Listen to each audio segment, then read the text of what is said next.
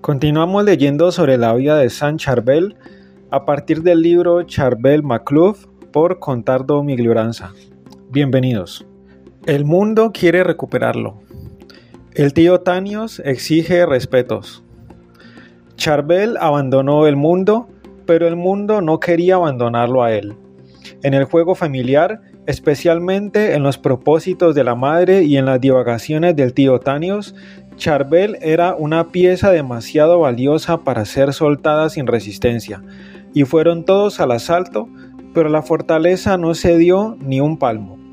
La fuga de José no tardó en ser descubierta. Sospechando alguna aventura religiosa y no sabiendo a quién acudir, Brígida y Tanios bajaron a la ermita del padre Daniel, quien les descubrió la verdad. Sí, José partió para el monasterio de Maifuk. Fue un relámpago para los dos. Ya antes no habían faltado pullas en ese sentido. Se cuenta que el padre Daniel había hecho un día una breve visita a sus familiares. Cuando ya estaba por despedirse, pidió que José le acompañara hasta el monasterio. Era apenas una legua de distancia, pero el hermano del santo se apuró en intervenir. Tío, tengo miedo de que si José va con usted, se va a quedar. Muchas cosas como su amor al retiro y a la soledad, su fervor por las cosas de Dios, su espíritu de oración, su vida casi ascética, hacían presagiar semejante desenlace. Pero esa fuga repentina y sigilosa despechó a todos, aunque por distintos motivos. La madre porque no estaba segura de la vocación del hijo. Los hermanos porque se habían aficionado hondadamente a ese muchacho juicioso y trabajador de pocas palabras, pero de rostro alegre, buen narrador de relatos pastoriles y picado de vez en cuando por veleidades poéticas. El tío Tanios, porque en su vejez perdía dos valiosos brazos tan útiles para mantener el racimo de niños que los avatares bélicos le habían echado al cuello. Al decir de una sobrina del santo, doce fueron las tentativas para recuperar a José y traerlo de vuelta al hogar. Quizás el número sea artificial y sin duda exagerado. Se podría traducirlo por una docena o sea muchas veces. De todos modos, se quiere decir que no se ahorraron esfuerzos y que se han tocado todos los resortes y que numerosas embajadas fueron enviadas a Maifuk para traer al fugitivo al redil hogareño. El tío Tanio, después de haber increpado a José, quiso arreglar el asunto directamente con el Padre Superior, planteándole las exigencias del respeto debido a la anciana madre necesitada de la asistencia de su hijo. La madre y los hermanos querían conmoverle tocándole las fibras del corazón, recordándole el cariño y los largos años de la hermosa convivencia en la casa familiar, pero todos fracasaron. Dos momentos escalofriantes. La madre, sobre todo, quería poner a prueba la autenticidad y la firmeza de la vocación de José.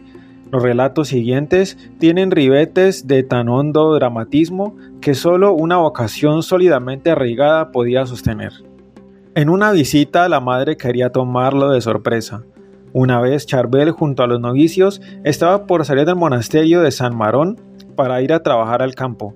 Su madre, que estaba observando su paso, lo vio, lo reconoció y corrió a su encuentro le aterró la sotana e insistió para que volviese a casa, pensando que no había sido llamado a ese estado y que más tarde colgaría la sotana. Pero al verlo decidido en su ocasión le dijo, o tú perseverarás en la vida religiosa y serás un buen monje, o vuélvete enseguida conmigo a casa. En otra oportunidad, la madre había ido a visitarle. Yo pedía verlo, cuenta la misma, e insistía, desde detrás del portón del monasterio, él rehusó mientras yo estaba fuera.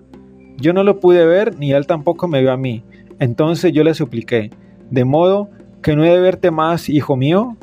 Si Dios quiere, contestó él, nos volveremos a ver en el cielo. El corazón de Charbel quedó sangrando por no pocos días, pero su espíritu estaba alegre porque había dado una prueba de preferente amor al Señor y desde ahora ya nadie podría separarle del seguimiento de su vocación. Travesura, provocación. Muy pronto el novicio Charbel tuvo que enfrentar otra situación harto compleja. El monasterio de Meifug estaba rodeado por las viviendas de los campesinos ubicadas entre nutridos planteles de moreras que alimentaban a los gusanos de seda. Es sabido que hasta pocos años atrás, en todos los países de la cuenca del Mediterráneo florecían la cría y la industria del gusano de seda. En el Líbano constituía la mayor actividad de los campesinos y el principal recurso económico del país. Los padres maronitas, tan consubstanciados con la vida del pueblo, se volvieron expertos en esas labores y volcaron toda su valiosa experiencia al servicio del prójimo. El mismo sultán de Egipto, Mehmed Ali, en 1816, queriendo introducir ese cultivo en su patria, hizo llamar a unos 50 libaneses guiados por un padre maronita. Los novicios tenían a su cargo la cosecha de las anchas y sabrosas hojas de la morera, mientras las esposas y las hijas de los campesinos alimentaban a los gusanos. Una chica de la aldea quedó admirada de la conducta de Charbel. Su silencio y seriedad le intrigaban. Para obligarlo a hablar, a veces le pedía algún favor como algún canasto de hojas de morera. Charbel cumplía pero no despegaba los labios. Para ver si levantaba la vista, a veces le llamaba la atención, pero Charbel parecía ni darse cuenta de ello. Como hacen todas las niñas presumidas para picar al otro en el corro de amigas, destacaba la voz o reía más fuerte, pero Charbel quedaba imperturbable. Fastidiada o quizás comprometida por haber hecho alguna apuesta con sus amigas, para derretir ese bloque de hielo, se le ocurrió arrojarle en dos oportunidades sendos gusanos de seda en la cara. La situación es cómica, hasta un poco embarazosa. El gusano de seda produce asco al verlo porque es arrugado, velludo con patitas ventosas de color blancuzco, veteado de verde pero absolutamente inofensivo. Todos hubiesen esperado una salida jocosa o cuanto más una mala palabra, pero no así Charbel. Ese episodio le impactó de tal manera que casi lo trastornó y su mente se obnubiló y comenzó a fraguar otra fuga. Sin avisar a nadie, sin siquiera dar cuenta de lo acontecido al superior, y esto puede ser visto como un gesto noble para que no se tomaran medidas contra nadie, aprovechó la oscuridad de la noche para escapar del monasterio. Caminó toda la noche hacia el sudoeste y a las primeras luces del día siguiente llegó a Anaya donde llamó a la puerta del monasterio de San Marón. Al parecer, el gesto de la muchacha puede ser juzgado como un atrevimiento, una travesura con algo de picardía. Los casos son muy frecuentes en talleres y oficinas, pero Charbel vio en ello algo más serio y delicado, vio una provocación, un peligro, una tentación. A nosotros esa fuga nos parece algo excesivo, casi alocado, pero la psicología nos enseña que todo hombre tiene su medida interior que le permite conocer su sensibilidad o su alergia y también los límites de la propia resistencia. Además, Charbel ya se había forjado un excelso ideal de castidad que no debía ser empañado ni por una mirada, ni por un gesto, ni por una palabra. Por otra parte, el Evangelio está lleno de esos llamamientos a la totalidad de la entrega de Dios hasta los renunciamientos más heroicos. Si tu mano te escandaliza, córtala. Es mejor entrar en la vida manco que con las dos manos ir al fuego inextinguible del infierno. Y si tu pie te escandaliza, córtalo. Es mejor entrar en la vida cojo que ser arrojado al infierno con los dos pies. Y si tu ojo te escandaliza, arráncalo.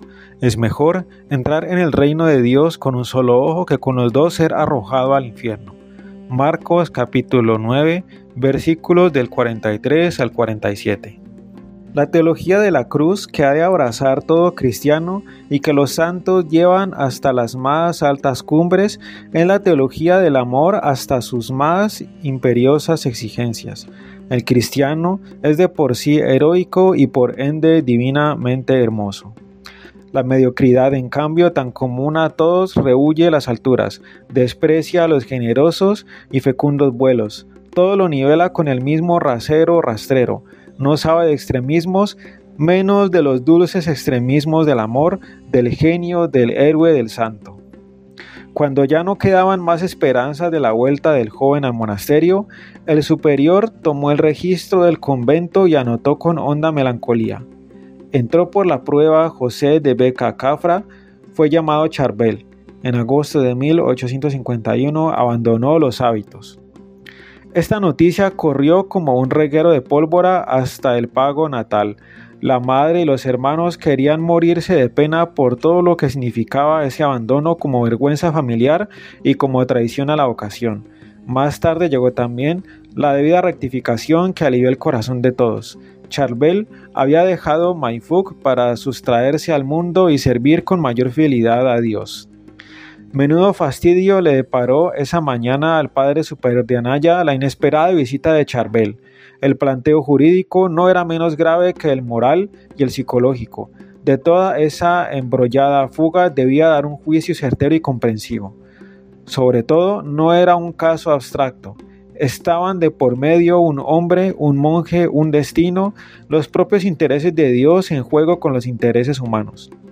Después de poseer todos los elementos, los sopesó en su conjunto y en particular. Experto de almas y de vida y conocedor profundo de los caminos de la gracia, vio claro que todo el espinoso episodio merecía consideración y protección, que había en todo ello sinceridad y autenticidad, sincera búsqueda de la perfección religiosa y auténtico y generoso esfuerzo en su prosecución. Con los debidos permisos del Padre General, volvió a aceptar a Charbel, a quien preparó para la profesión religiosa, definitivo corte con el mundo y total compromiso con el Señor.